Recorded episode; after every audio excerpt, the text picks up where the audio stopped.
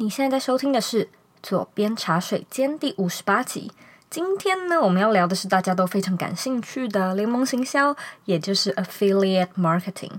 在我的部落格开始第三到第六个月，其实呢，我就用了联盟行销赚到了五位数的小收入。所以今天呢，我们就来帮你一次解答联盟行销到底是什么东东。那在节目开始之前呢，我要先来问你一个问题。你上了我们 Brand Your Life 的免费课程了吗？这是一堂呢，教你如何把你的兴趣变成事业的线上课程。免费课程呢，总共为期四天，每一天呢都会有一支十到十五分钟的影片，教你呢认识个人品牌的常见错误，还有获利的关键。如果说你还没上课，你在等什么呢？赶快到网址上面输入 z o e y k 点 c o 斜线 b y l。M I N I，再说一次是 B Y L M I N I，马上索取我们的课程吧。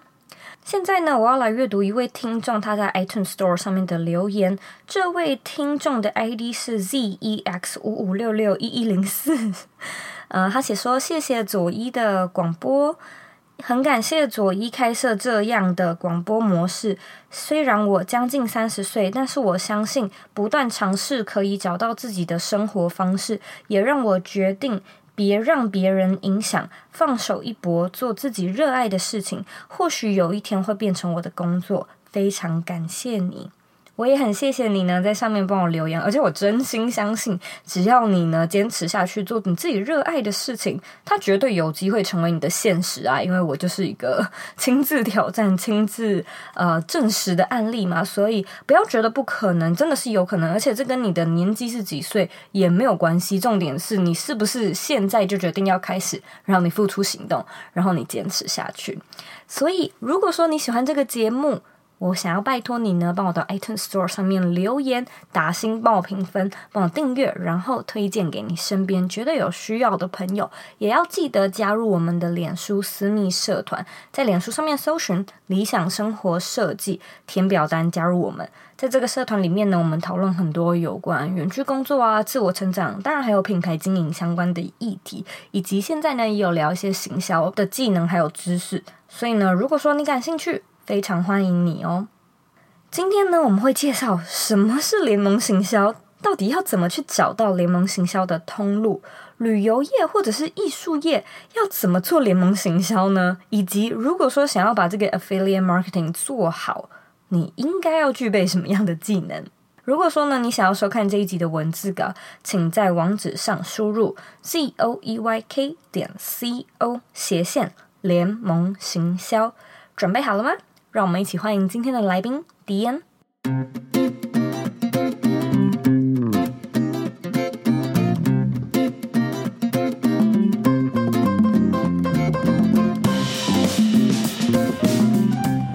今天呢，非常荣幸可以邀请到迪恩来到我们的节目，和大家聊聊大家非常有兴趣的联盟行销。我觉得迪恩应该是我少数。有见过本人、有见过面的受访者，嗯、所以呢，今天非常欢迎他，然后请他跟大家自我介绍一下。Hello，Hello，大家好，我是迪恩。那我其实是在台北出生长大，一直到到大学的时候才到美国。那我今年是二十六岁，我的大学毕业刚第三年。那在这过去几年当中，我先后成立了两间公司。第一间公司呢，是我自己个人在大学时期的时候做网络行销、联盟行销做起来的一个旅游网站。那这个网站是一个专注在帮助拉斯维加斯旅客的一个资讯网。我第一间公司透过联盟行销给我带来了其实蛮充足的被动收入。在我毕业的时候，我就跟我父母说我想要呃自己做创业。那在我第二间公司的呃刚开的时候。我大约是带领了，我们现在带领了十个人一个小团队，我们在做旅游业的呃当地玩乐跟跟团的这个系统和开发。嗯，这非常有趣，因为我知道有一部分我的听众真的是对旅游非常感兴趣，就是大家很想要 build 出，就是你跟我现在都有的这种可能比较不受地点限制的 lifestyle。所以我相信很多人他也在做旅游，所以大家应该都很想要知道、嗯、啊，到底要怎么用旅游做联盟行销，或者是旅游的部落格怎么赚钱？你可不可以聊一下，就是？你是怎么开始？就是你可能是有这个 idea，但是你怎么会想到说哦，可以来做这个联盟行销呢？好啊，那我这个故事大概就是从呃大学开始讲起，其实也就是我到了美国以后，那我刚开始是在一个社区大学呃读，就是从大一过来开始读，然后呢，那时候我其实就是家里有给我一些零用钱，可是你知道大学过来以后，你就是会想要出去玩啊，或者是干什么的，那你这个家里来的零用钱也是不是很多，那我也不想说我每次就是出去玩或什么要再跟你家里要钱。所以我刚开始就是说，我那时候在刚开始我去这里的 mall 里面去打工，进去了以后其实就是最低工资，因为大部分这种零售店啊或什么就是最低工资。那我记得那时候加州的工资应该是七块美金一个小时，我我这样做一个小时，呃，七块钱我买一个汉堡就没了，真的。对，然后我就觉得这样子我付出跟回报不成正比，然后说我觉得这个不不可能是一个长远之道嘛，那。我那时候就在想说，其实我一边上课有这么多课余的时间，我在想说，哎，网络上是不是有一点机会？那我就在网络上开始很认真、很认真的做功课，到底网络上有什么赚钱的方式？那刚开始有看到一些呃，可能教你开店啊，你要去买货、卖货啊，或者是什么之类的。那后来我看到的就是联盟行销啊，联盟行销他们就是告诉你说，架网站，然后你做一些内容，然后你再就是把这些人导去。呃，消费，那你就可以赚佣金。那刚开始我其实是不太确定这到底可不可行啊，因为也从来以前没有听过别人有做过这样成功啊、赚钱啊这样的，所以我刚开始其实是半信半疑的在做。那到后来呢，我就是刚好是二十一岁的时候，我到拉斯维加斯旅游，然后到拉斯维加斯旅游的时候，我自己在找功呃做功课。在查说，呃，拉斯维加斯到底有什么？要住哪里啊？要玩什么啊？干嘛的？然后我发现，就是中文的资讯其实有点零散，就是有一些部落客有写资料，嗯、可是说就是每一个针对他们自己的行程，对他那一趟行程，然后有点有点主观，然后又有一点碎片，就是你要自己去拼凑。所以我后来就觉得说，哎，这好像是一个机会。然后我刚好又在学这个联盟行销。要告诉我说要加站，要去帮帮助人家做功课，所以我那时候就把这两件事情就是结合起来，我就一边做一个旅游的网站，然后一边在找说，哎，呃，有什么商家我可以推广，然后慢慢的就开始把这个做起来了。那随着网站发展呢，我就是合作的这个商家也越来越多，然后订单也慢慢起来了。所以从二零一五年，就是大概四年多前的时候，到现在今年二零一九的暑假，我这。几年当中，啊、呃，就是总共是创造了超过两百万美元的销售订单，然后真实的佣金大概是在十五万美元左右，太不可思议了，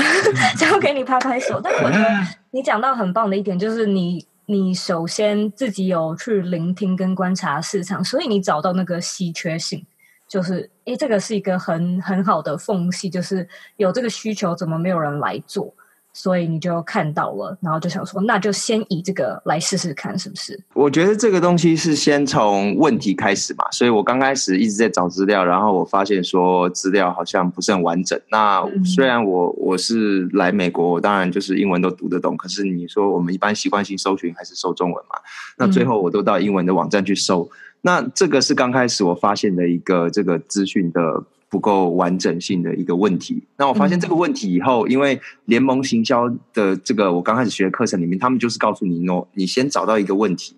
你找到这个问题，然后你去想怎么样解决这个问题。那如果你能解决这个问题的话，你就是创造了价值。嗯，那创造价值的同时，你再去想办法怎么样在这整个事情你做的这件事情当中去呃找推广商家或推推广产品。那我就是刚好想到说。这个问题我可以解决，因为我自己做了那么多功课，其实我已经对那个地这个地方很熟了嘛。嗯。那唯一我要解决的问题就是说，那我来推广谁？然后就很碰巧的是，因为我当时在做功课的时候，我也会碰到商家嘛。就是我那时候在做功课，说，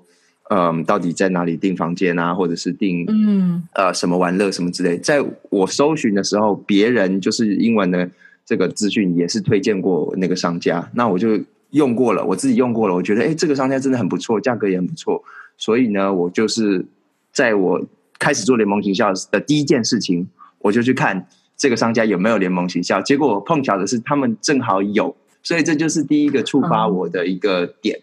嗯，我觉得这个也很重要，因为你你先是解决了一个问题以后，你马上要随之而想，就是那你有没有商机？因为其实网络上有很多很多很多的问题你可以去解决，但是其实是没有商机的。嗯，那我刚刚举的这个例子其实是比较好的，就我现在做的这个生意会做起来，是因为说这些搜索的关键字，嗯，是有购买意图的。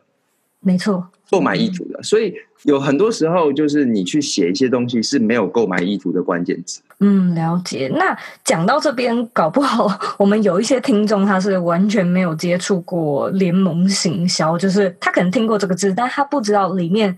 到底是什么意思？所以你可不可以简单的跟我们介绍一下，到底什么是联盟行销？而且这件事情，照你这样子听起来，它好像是呃国外先流行，近几年才开始到台湾的吧？就是你可不可以稍微的跟，如果说我们现在还有资讯上的落差的人解释一下，联盟行销到底是什么？好啊，就用最简短的方式讲。其实联盟行销，你听到这个四个字，其实你就看到了有行销这两个字。那行销就是说。呃，简单来讲，你就是一个推广者，你是一个销售员，你去帮助商家推广跟销售他们的产品。然后呢，每当你做出一个销售，你就得到佣金作为回报。那就是其实你像我们以前传统实业的话，店员你如果卖越多，业绩越多，然后你获得越多的佣金奖励，这是一样的。只是这整个行为搬到网络上以后，变成了联盟行销。那其实你刚刚有说到说这个东西在美国是比较流行，其实美国大概在两千年的时候就有了，所以已经到现在已经可能二十年了。嗯，然后嗯，但是在台湾比较流行可能是过去的六七年之间，因为我因为如果你要做联盟行销的话，你必须首先你要有商家有这个计划，否则的话，你作为一个推广者，没有商家有商品跟呃能推广的话，那你也做没办法，没东西做嘛。所以台湾的话，联盟行销大概是六七年间慢慢兴起。像现在有两间，一个是联盟网跟通路网，他们也差不多就是那段时间开始兴起。那就是有开始越来越多的商家参与联盟行销的计划，所以说这整个热度才会慢慢的上升。其实，其实我觉得联盟行销整体来说热度的影响原因子有两个，一个是参参与计划的商家的多寡及素质，另外一个就是推广者的多寡及素质。呃，这两面其实都很重要，因为如果说整个市场里面推广者的的联盟形象推广者的素质都很差的话，那其实商家也不愿意来给他们来介绍。对，因为等于说有时候他们品牌也会觉得说，哦，我的品牌最后是一些这些就是随便在推广我的人在外面，然后反而把我名声搞差了。嗯，所以推广者的素质也很重要。那商家的多寡跟素质也很重要，因为有一些很顶尖的推广者，他们。可能今天没有一个很好的商家、很好的产品去推广，他们可能就不做联盟行销，他们可能做别的，做广告、做作业配等等之类的。所以，这整个市场大概是这两个是比较重要的啦。那，嗯，呃，我觉得就是说，台湾现在慢慢有越来越多商商家在参与联盟行销的计划，嗯嗯，所以商家这部分确实是在往上在走的一个趋势。那第二个的话，就是我刚刚讲到推广者，我觉得其实，嗯。推广者就是还是需要有经过你你你虽然是说这个东西现在可能比较少人在网络上教，但是你还是需要有一些不同的训练跟嗯，知道要怎么来，知道怎么行销。对对对，你要知道怎么样去提供你的价值，然后帮商家推广，然后做做曝光啊等等之类的。所以这是很多你要学的，没有错。那我在这边就是刚好我们聊到联盟行销的。最一开始的部分，这里有一个粉丝浩彤，他想要问你问题，就是他想要知道，嗯、呃，你觉得做联盟行销最需要的三个能力是什么？他指定要三个能力，所以，嗯，请你说三个。我觉得就是对，有众多能力之中，当然我们如果要完全去选到只有三个的话，首先我觉得就是在我创业过去这几年当中，我觉得最重要的第一个能力就是学习的能力，你要。呃，我就是怎么样能够有效率的学习，然后你学过的东西能就是记得，并且知道怎么样去应用，能融会贯通。嗯，因为我觉得就是说学习，呃，学习如何学习是很重要的一个技能。嗯，那呃，这也是就是学校过去可能在教我们的，但是就是这部分。我觉得这是非常重要的能力。那嗯，讲到第二个能力的话，我觉得是找资料跟资料资讯整理的能力。嗯，那因为现在是资讯爆炸的时代，意味着网络上有太多太多的资讯了，就是你随时搜呃，Google 打开 Google，你随便搜，你都可以搜到可能有几百万条、几千条、几万、几千万条的这个这个 result。但是呢，我们通常好像也不会翻到第二页去找东西，就我们找东西就是。我我啦，我自己都是打一个关键字，然后第一页看不到我要东西，我就在觉得是不是我关键字打的不够准确，然后我会重新换一个关键字再搜。我基本上不太会点到第二页以后，嗯，而且在 Google 的那个统计当中，他们说大部分的这个呃点击的这个排名，就是大概 Google 的前三名占有了七十 percent 的流量，嗯啊，所以就是意思就是说，其实如果你要做。不管你是帮人家做，你做内容行销，你要整理资料给你的读者，那你就要做到尽量是排名前三。嗯哼，um,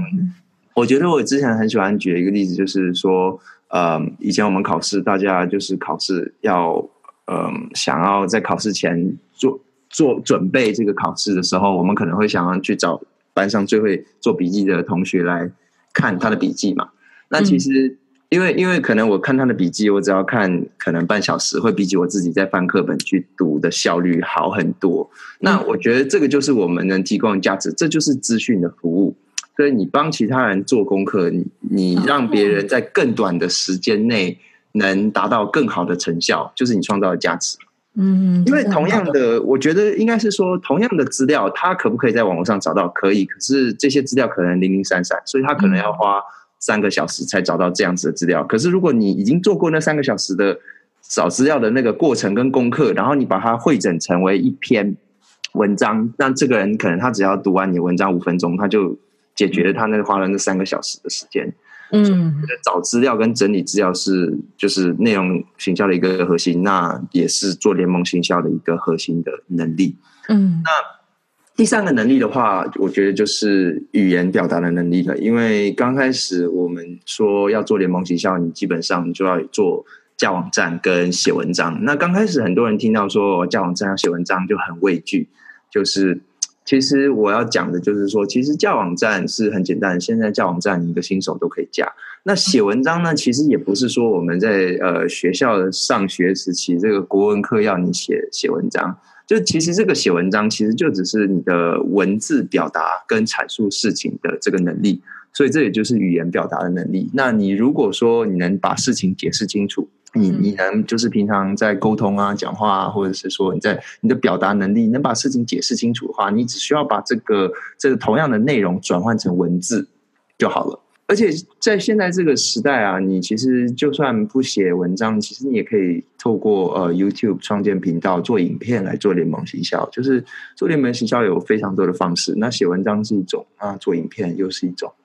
嗯，的确是这样。而且你刚刚讲到的那个第二点，我 非常非常认同，因为会有很多的听众或者是读者，就是来问我说：“哦，自己的没有什么专业能力，或没有什么技能，那是不是不能开始啊？或者是哦，比自己厉害的人好多，哦，就不敢开始这样子？”我觉得在现代真的是有一个好处，就是你没有技能没有关系，你可以当那个整理笔记的人啊。就是又不是说任何东西你都一定要自己的去发想创意，自己去。原创，相反的，其实，在现代很多东西你都已经不能原创了，就是你要白手起家的东西很少，因为现在资讯太多太多了，几乎你想要做的事情，人家都做过了。但这并不代表就是你不能去当那个会诊的人，或是尝试的人，或者是去评论的人嘛。没错，没错。嗯，这一点是一个很棒的提议。呃，在这边有另外一个粉丝，他想要问你说，呃，因为在美国这里，如果说要做联盟行销的话，大部分是以 Amazon 居多嘛，就是这是一个大很大的品牌。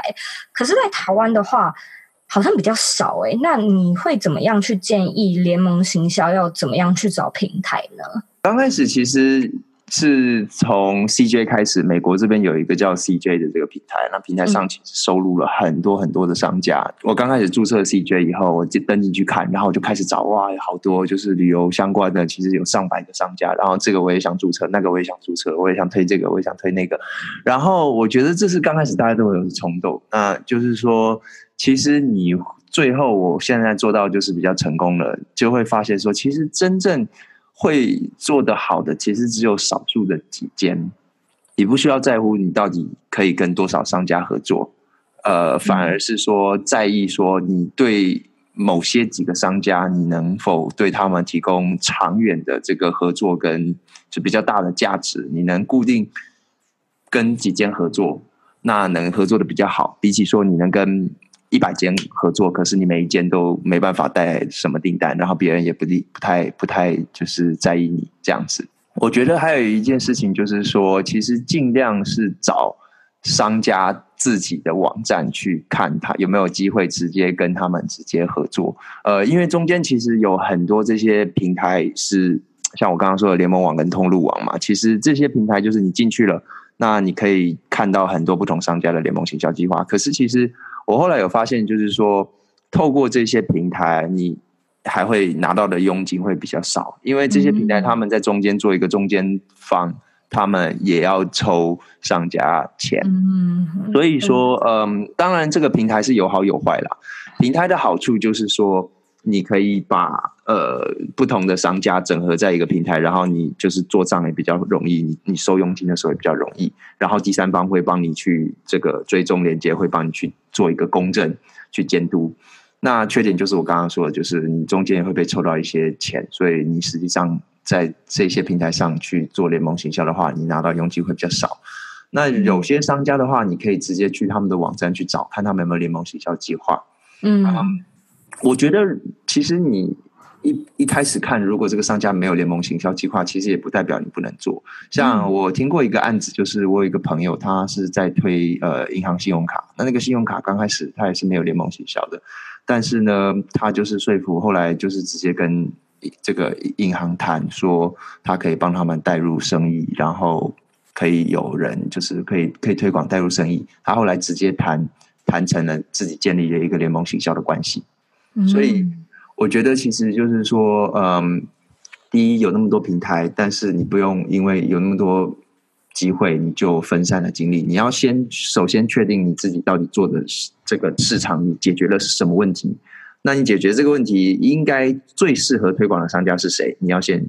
就是脑子里要先想好，然后你就去找看看能不能他们可不可以直接配合。那如果不不能直接就是有直接的这个合作的话，你可能退而求其次，就是透过平台去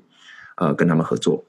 嗯，所以在这边你就是比较推荐不要以水平发展，可能就是以垂直的发展，就是抓到几个，呃，你可能特别死忠啊，或者是你你特别喜欢合作的，就是好好的专注那几项，对不对？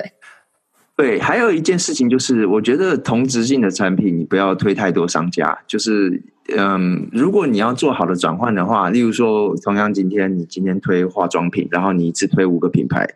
那就是同样的，你也会让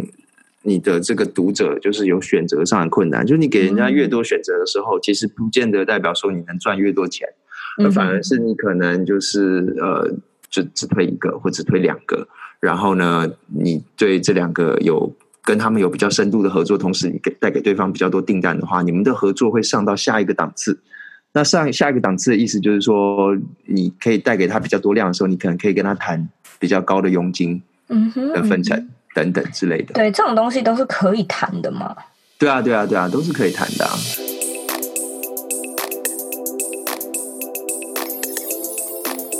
你想要经营个人品牌，用热爱的事物赚钱，然后打造一个不被地点限制的工作，对吧？？Zoe 现在呢，正在推出一个免费的四天带状课程，教你呢要怎么样把你的兴趣变成事业，好好的让你一边工作一边旅行。第一天呢，我会教你经营个人品牌最常见的四个错误；第二天带你认识呢内容变现的三种方法；第三天我会和你分享兴趣和事业最大的四个差别；第四天呢，和你聊聊究竟要怎么样去找到自己的热情。并且创造品牌的价值。如果说呢，你想要索取这四天的免费课程，请在网址上输入 z o e y k 点 c o 斜线 b y l m i n i。再说一次，是 b y l m i n i。你只要呢填表申请，你就可以马上开始上课喽。那我们课程里面见啦！我觉得你刚刚说到那个第二点也也蛮也蛮重要的，因为这可能是我们。比较多听众会有的一个心墙，就是好像除了平台商，我就不知道去哪里找诶。可是其实像是我最一开始有在做联盟行销的时候，我都不是靠平台，因为我觉得 平台那个钱是非常少，就那种利润很很薄。对。然后我就开始去想说，那不然我今天访问，我可能访问了老于，就是以前的创作者，以前的来宾。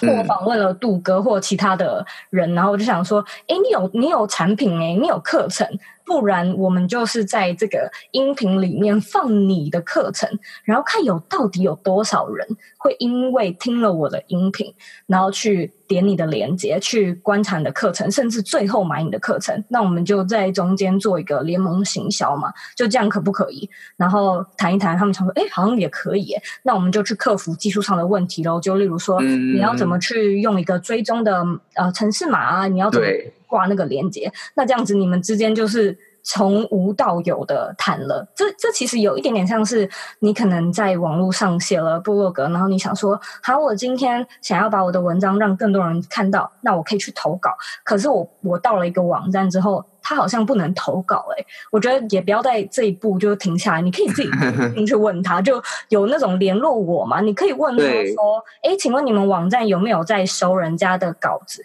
就我可以帮你做一点内容，我觉得大部分的平台都会非常的 开心，因为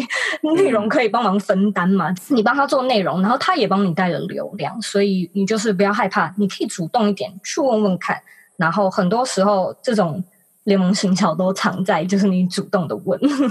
对，我觉得你讲的这个这一点很很重要，就是当你去跟人家谈的时候，其实你要以对方呃对方有什么利可图为出发，就是你今天到底带给人家什么价值啦？那你刚刚讲的就是说，嗯、对我今天如果去跟商家讲说，我可以给你带客人，其实我相信没有一个商家是会不愿意的。嗯嗯嗯，对。那那当然就是他当然会考核一下说，哦，你你是凭什么能力说你可以帮他带客人？那你可能告诉他说，哦，我写的这些文章是这个主题当中，我每个月可能有多少个人来读？那这个主题可能跟他的商家的主题是有。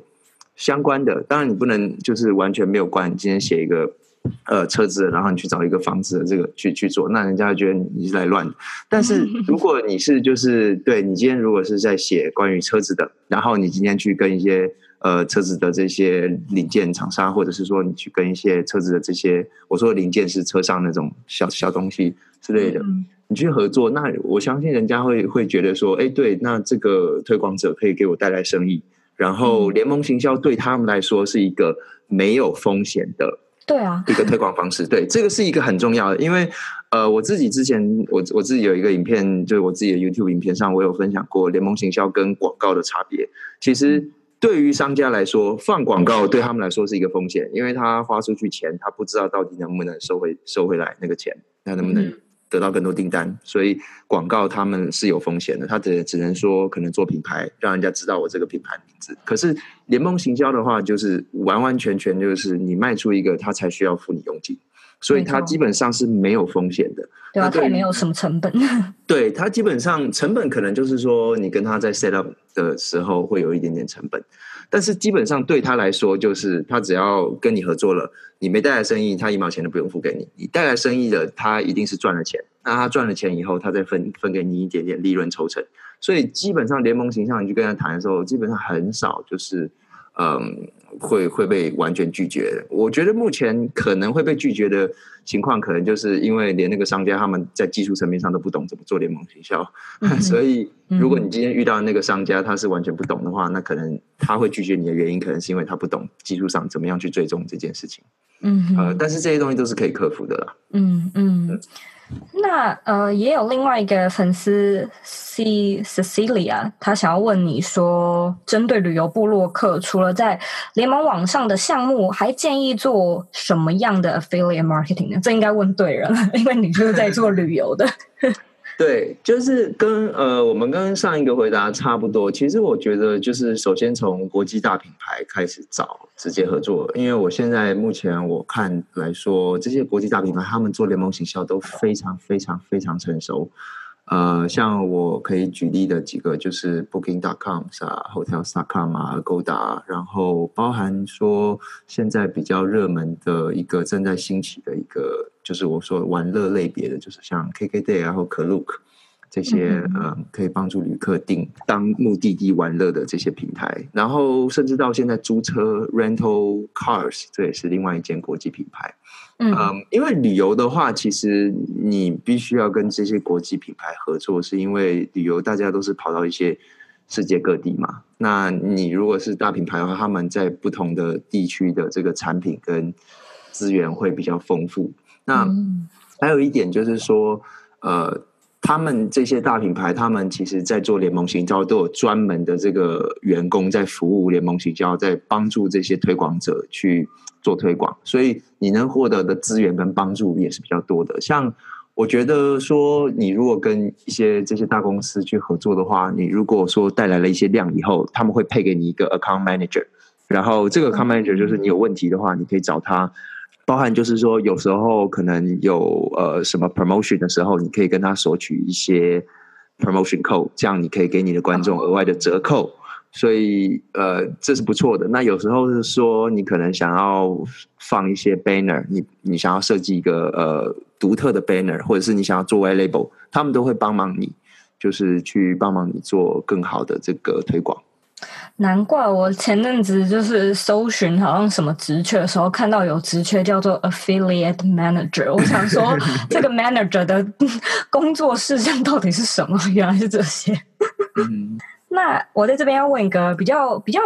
难或者是比较不一样的问题，是另外一个粉丝他提问的，就是 CH 他想要问你说，你可不可以分享几个台湾或国外的艺术产业相关的 affiliate marketing，就是特别是指可能插画或者是绘画创作的联盟行销的例子呢？嗯，艺术艺术这个真的是比较。比较难难回答一点的，因为我自己也没有接触这个。那嗯、呃，我想一下，我我在想，应该是说艺术相关这个领域当中，线上的销售可能还不是很普及。然后，嗯、呃，不过透过推推动可以带来更多的话，这就是一个机会。那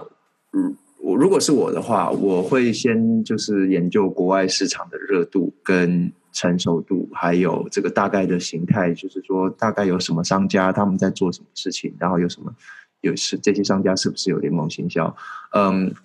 我觉得大概要先看一下这个市场有什么产品可以推广啊。然后艺术类型的话，如果你是做艺术，我觉得相信有一些是艺术买卖啦，就是我不知道有没有商家做联盟行销，所以这个那你就有点像是中介，是不是？就像是房屋买卖，你是那个中间人吗？嗯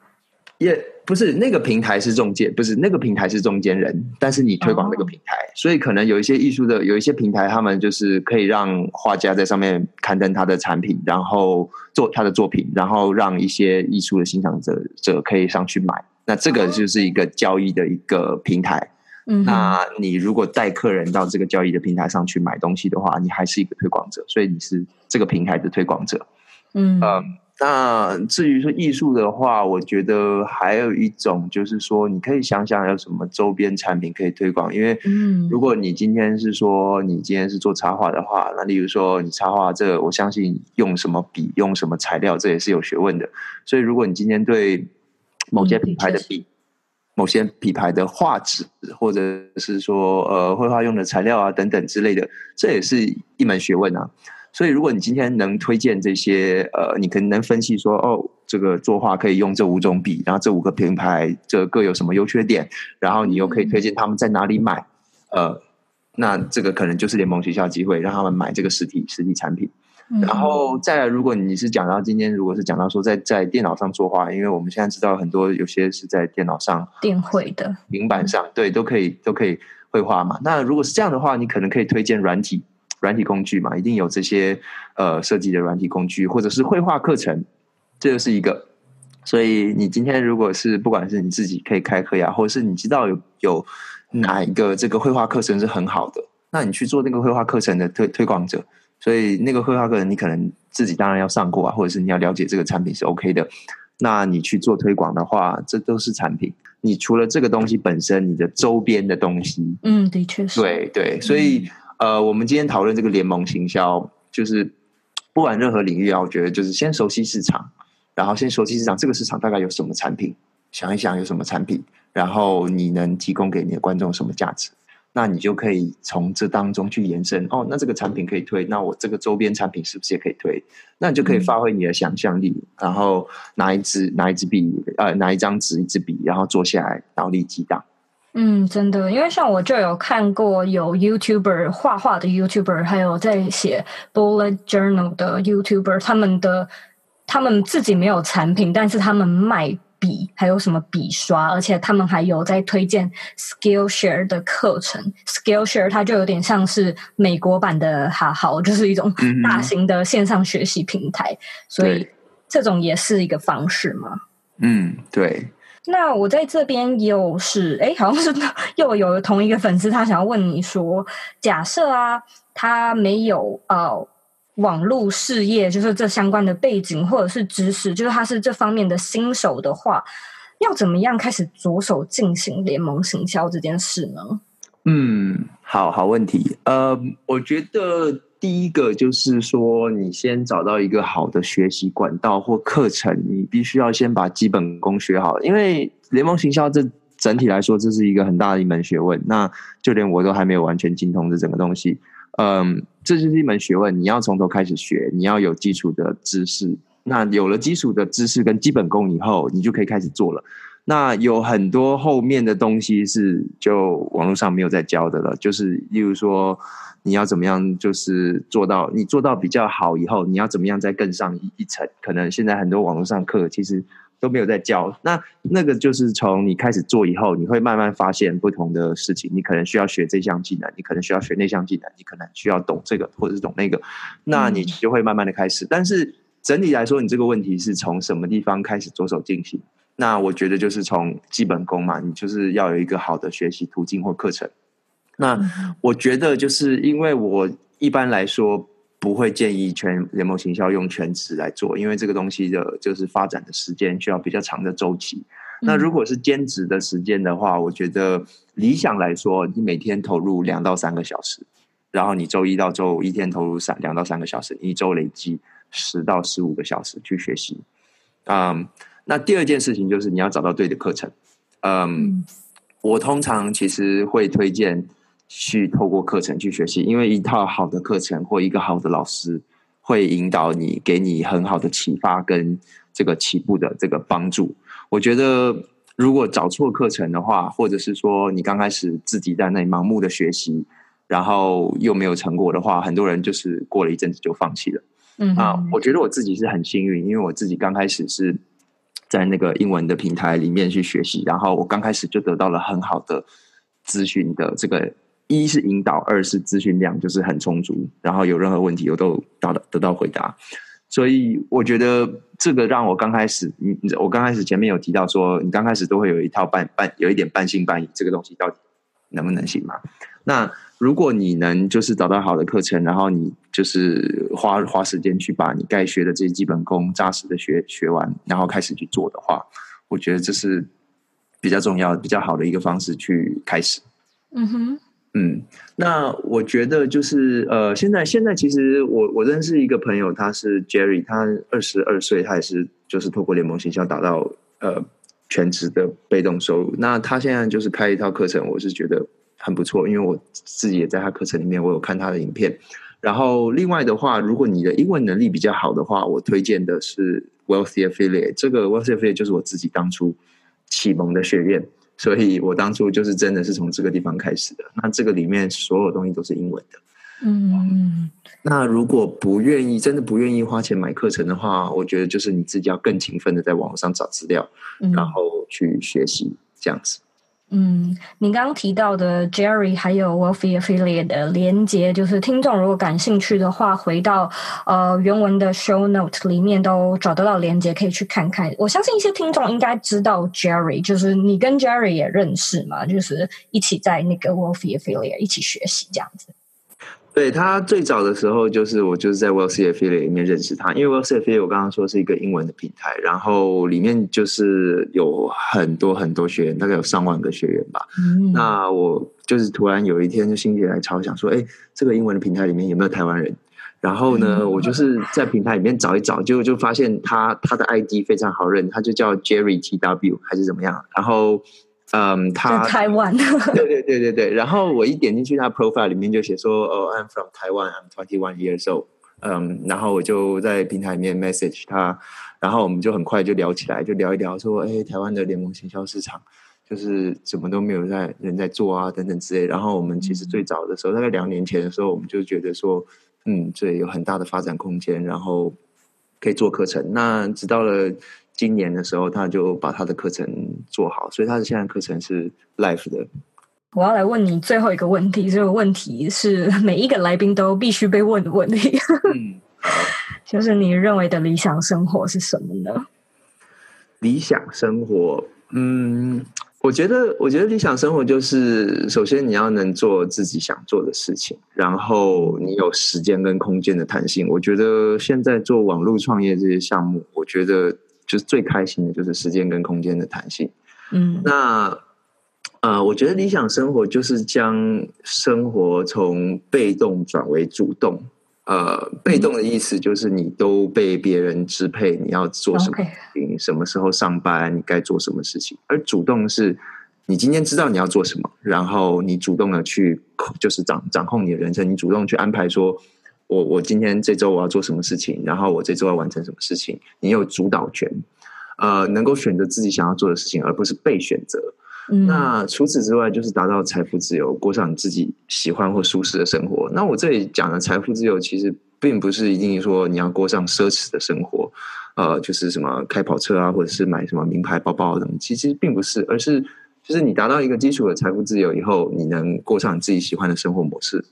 那像我自己喜欢旅游，所以我就会带着电脑在不同的城市，就是一边工作一边体验不同的城市。那对我来说，就旅游这是一个我的生活模式，它不像是，它不是一个我久久做一件事情。呃，就是它本身就是融入在我的生活和工作当中，这样子。嗯，的确是，我觉得这可能也是很多听众的理想生活，或是正在迈向有越来越接近的一个 lifestyle。像是我就常常看着，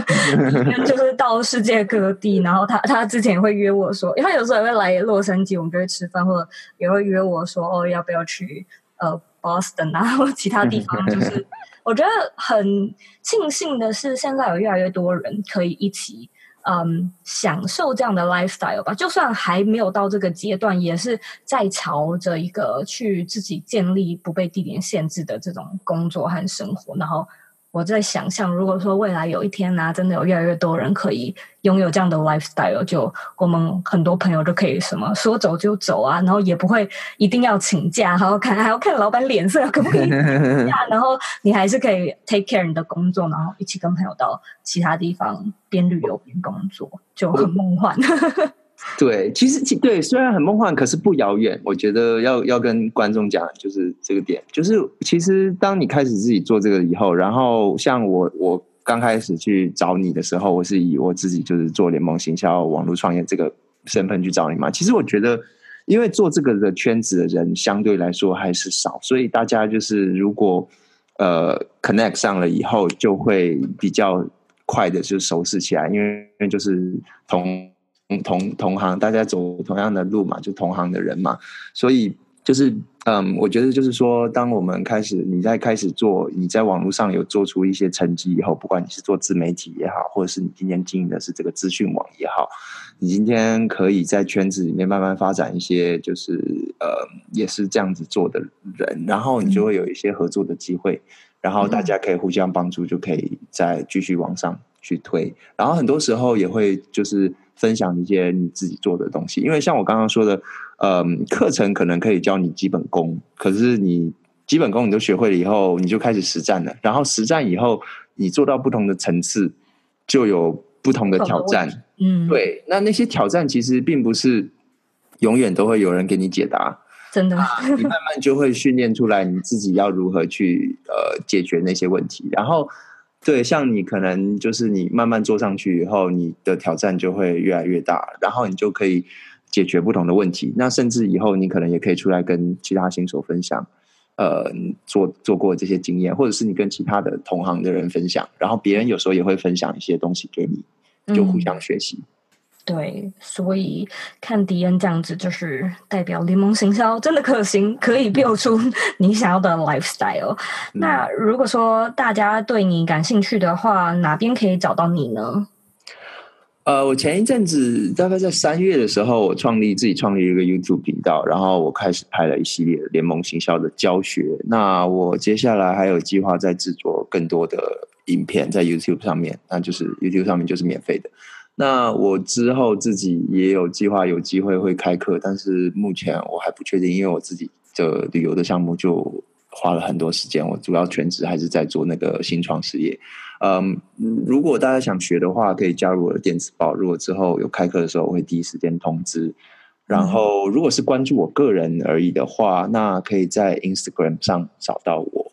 嗯，所以连接我都会再跟你要，所以大家也可以回到原文里面找到迪恩的联络方式，去关注他的 lifestyle。嗯嗯、好，非常谢谢你今天跟大家分享，我觉得是非常扎实的，就是呃，真的有技术面，但是也有心里面的一些分享和介绍，所以非常谢谢你。嗯，不客气。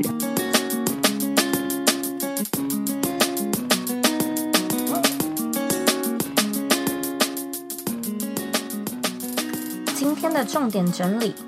一、想要做联盟行销，你必备的三个能力有：学习的能力、资料会诊的能力以及语言表达的能力。二、先去思考你解决了什么问题。再来思考，你可以和什么产品或者是商家合作，然后呢，直接去和商家讨论看看。一般来说，如果说你的表达能力以及业务能力还不错，其实呢，商家通常是会非常愿意尝试的，因为对商家而言，他们也是利多，成本呢也比广告低非常的多。三，如果说你想要做联盟行销，而这个产业啊，目前又没有什么机会的话呢，那你的工作就是自己去谈机会。你可以先思考说，你可以推广课程吗？相关的原料吗？相关的工具吗？或者是相关的人，或者是平台吗？如果说你仔细思考的话，我相信你一定能够想到更多面向的切入点。所以，鼓起勇气来当个推广大使吧，因为这就是联盟行销的真谛呀。四。迪恩建议，想要做联盟行销最快的方式呢，就是跟一个好老师学。一方面呢，你会有足够的资讯量；另外一方面，如果说你有疑难杂症的话呢，也都可以得到解答。那在我们节目的原文稿里面呢，也会有美国最大家的联盟行销课程，就是 Wolfie Affiliate，还有 Jerry 的课程，所以里面都找得到连接哦。非常感谢你今天的收听。我知道呢，今天的节目比较长一点。原本说我想说要来精简一下，我怕呃时间太长，但是听完我又觉得这一集是很 condensed，就是它很扎实。如果说想要硬是拿掉某一个部分，又会觉得好像很可惜。然后每一个阶段呢，我都觉得迪恩他讲的很棒，就是很有技术、很有条理的去做解说。所以今天比较长，我希望你还喜欢这一集。另外，我也非常非常认同迪恩在最后所说的，其实这个 lifestyle 它。离你不遥远，就是如果说你真的想做的话，无论你是想要像 Jerry 一样，诶，最后开了一个自己的线上课程，或者你想要跟迪恩一样，就是呃 follow 你自己的兴趣，因为很爱旅游，所以做旅游相关的联盟行销，或你热爱的方面的联盟行销等等都可以。这是一个触手可及，就是不会说遥不可及哦，是一个触手可及的获利模式，而且就算你现在才刚开始。你也可以开始，也正是因为你才刚开始，你就更应该要开始。如果说呢，你有任何问题，你都可以回到我们的原文，或者是我的 Instagram 上面找我。我的网站网址和 IG 的账号一样是 z o e y k 点 c o。你可以呢截图这一集的节目，然后放到你的 IG Story 上面和我分享，让我知道呢你有在收听。你也可以 take 迪恩，让他知道说哦，你对这一集有什么样的看法。最后的最后呢，我知道你是非常忙碌的，我也知道呢，你可以选择去做很多其他的事情，但是呢，你却选择来收听这一集的节目，我真的真的非常的感谢你。现在呢，我也想要请你再花三十秒的时间，好好的来思考一下，你觉得今天这一集里面给你最棒的 takeaway 是什么呢？你有没有一个眼界大开的那个 light bulb moment？把你的答案分享到这一集的原文里面吧。我们下次见喽。